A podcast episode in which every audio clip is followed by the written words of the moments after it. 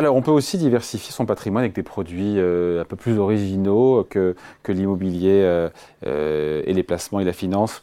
On pense évidemment aux grands crus, les voitures de collection, encore les montres de luxe qui peuvent aussi constituer des placements intéressants dont la fiscalité, c'est tout l'objet de la vidéo d'aujourd'hui, doit être maîtrisée. Bonjour maître.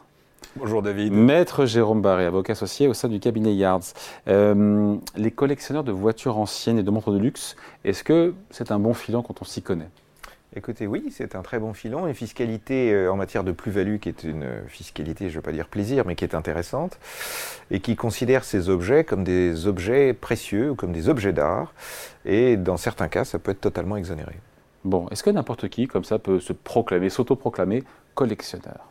Alors, on, peut être collectionneur à partir du moment où on achète des objets de, collection. Hein. Donc, tout d'abord, on parle de cessions qui peuvent être exonérées dans le cas de cessions qui sont réalisées au profit de musées, euh, exactement comme euh, ce qui peut se passer également si on offrait un tableau. Euh, donc, ça concerne. Donc, dans les musées, c'est plutôt les voitures. Ça peut être aussi les montres de collection. Le vin, un peu moins, mais, mais pourquoi pas. Ensuite, tout ce qui est cession de ces objets d'art, c'est une option entre soit la plus-value au sens euh, habituel où on l'entend, c'est-à-dire qu'on déclare la différence entre le prix de cession et le prix d'acquisition, on y ajoute des frais, et puis euh, au bout de 22 ans, nous n'avons plus d'imposition du tout. Euh, mais on continuera à payer jusqu'à 30 ans la CGCRDS éventuellement. Et puis, on a le choix, pour les voitures également, et les vins et les montres de collection, de prendre un taux qui est celui de la taxe forfaitaire sur les œuvres d'art, qui est de 6,5, qui lui est pris sur la totalité du prix de vente. Donc il faut faire un calcul. Bon, et qu'est-ce qui se passe si j'ai pas le temps de, euh, patienter pour euh, voilà, conserver mes vins aussi longtemps euh, dans ma cave, à supposer que j'ai une cave Alors, oui, effectivement, on a la possibilité de, de, de faire du placement vin plaisir par des plateformes qui vous, conservent, qui vous ces vins. Et donc, dans cette hypothèse-là, vous passerez bah, soit vous payez la plus-value, donc là il y a un calcul à faire, la vraie plus-value, soit vous payez euh, la taxe forfaitaire sur la totalité du prix de vente. La difficulté, pour, euh, notamment pour le vin, qui est extrêmement regardé par l'administration fiscale, notamment dans le cadre des enchères, c'est de vérifier si oui ou non vous êtes un comment dire, un opérateur occasionnel, c'est-à-dire un particulier qui vend son vin. Normalement, toutes les ventes qui sont faites, vente par vente, en doute 5 000 euros, ne sont pas dans, le, dans, le, cas de la vente opérationnelle ou de la vente professionnelle. À partir du moment où vous avez une grande fréquence, un certain volume, alors la fréquence c'est plusieurs fois dans l'année. Le volume, c'est pas, pas 2 euros. Euh, et dans l'hypothèse où finalement vous donnez l'impression de l'extérieur, est-ce que le fisc viendra vérifier que vous, opérez comme un opérateur opérationnel, elle va considérer que ce n'est pas une plus-value privée, mais ce sera du BIC, ce sera du revenu. Et la conséquence de ce revenu, c'est que vous allez être taxé en BIC, que vous allez être rattrapé sur les charges sociales, et que par ailleurs, on va considérer que vous avez une activité occulte et cette activité occulte, si elle est donc évoquée de façon répétée, euh, cette activité occulte, elle supporte des pénalités de 80%. Donc il vaut rester collectionneur. Mais en même temps, comment est-ce que les juges euh, distinguent le collectionneur du vendeur professionnel Justement par cette fréquence. Euh, également, pour les voitures, par exemple, une voiture de collection, c'est une voiture qui présente certaines caractéristiques. Hein. Elle est ancienne, elle est relativement unique, elle a un certain âge, en général c'est plus de 30 ans, et la carte grise a été modifiée en l'occasion. Alors sauf pour les voitures de course, qui elles ont des para... toutes les voitures qui ont des comment dire, qui ont des performances et qui sont connues.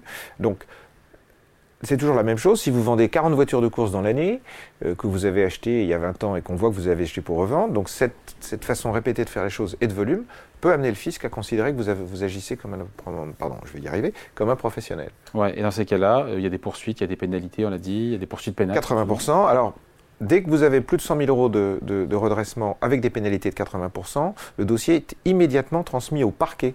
C'est-à-dire que le dossier prend un caractère pénal immédiat. Ah On a le cas dans une jurisprudence qui n'est pas très ancienne, de quelqu'un qui, je crois, était technicien de surface, qui a vendu des bouteilles pour 180 000 euros eh bien, bah, il est rentré dans le schéma, donc il n'avait pas 100 000 euros de redressement de, taxation, quoique, comme il n'arrivait pas à démontrer quel était le, prix de revient de ces bouteilles, ben, on, a pu, peut-être considérer que le prix de revient des bouteilles était très bas, était très élevé, pardon, et qu'on on peut taxer sur la totalité de la, valeur des biens vendus. Qu'est-ce qu'on conseille euh, aux collectionneurs éventuels qui nous regardent?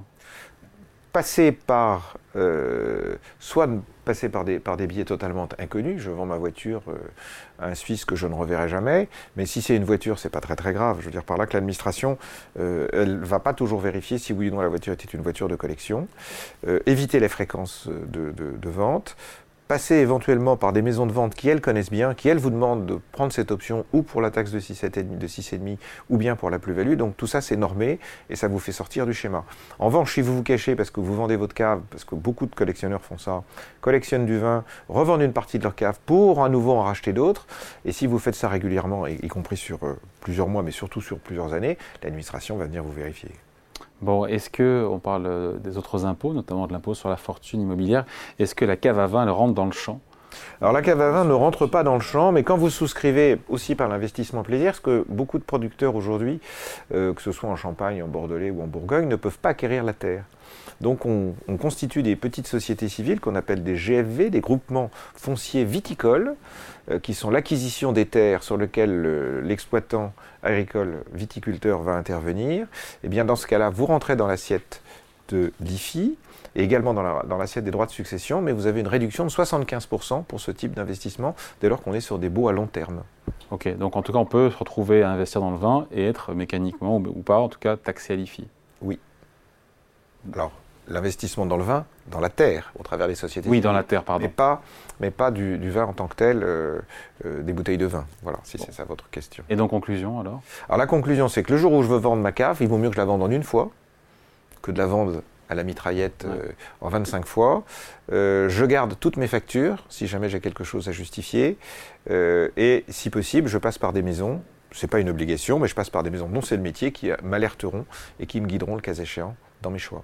Voilà, avis donc aux, collectionneurs. Merci beaucoup. Conseil signé Maître Jérôme Barré, avocat associé au sein du cabinet Yards. Merci. Merci David.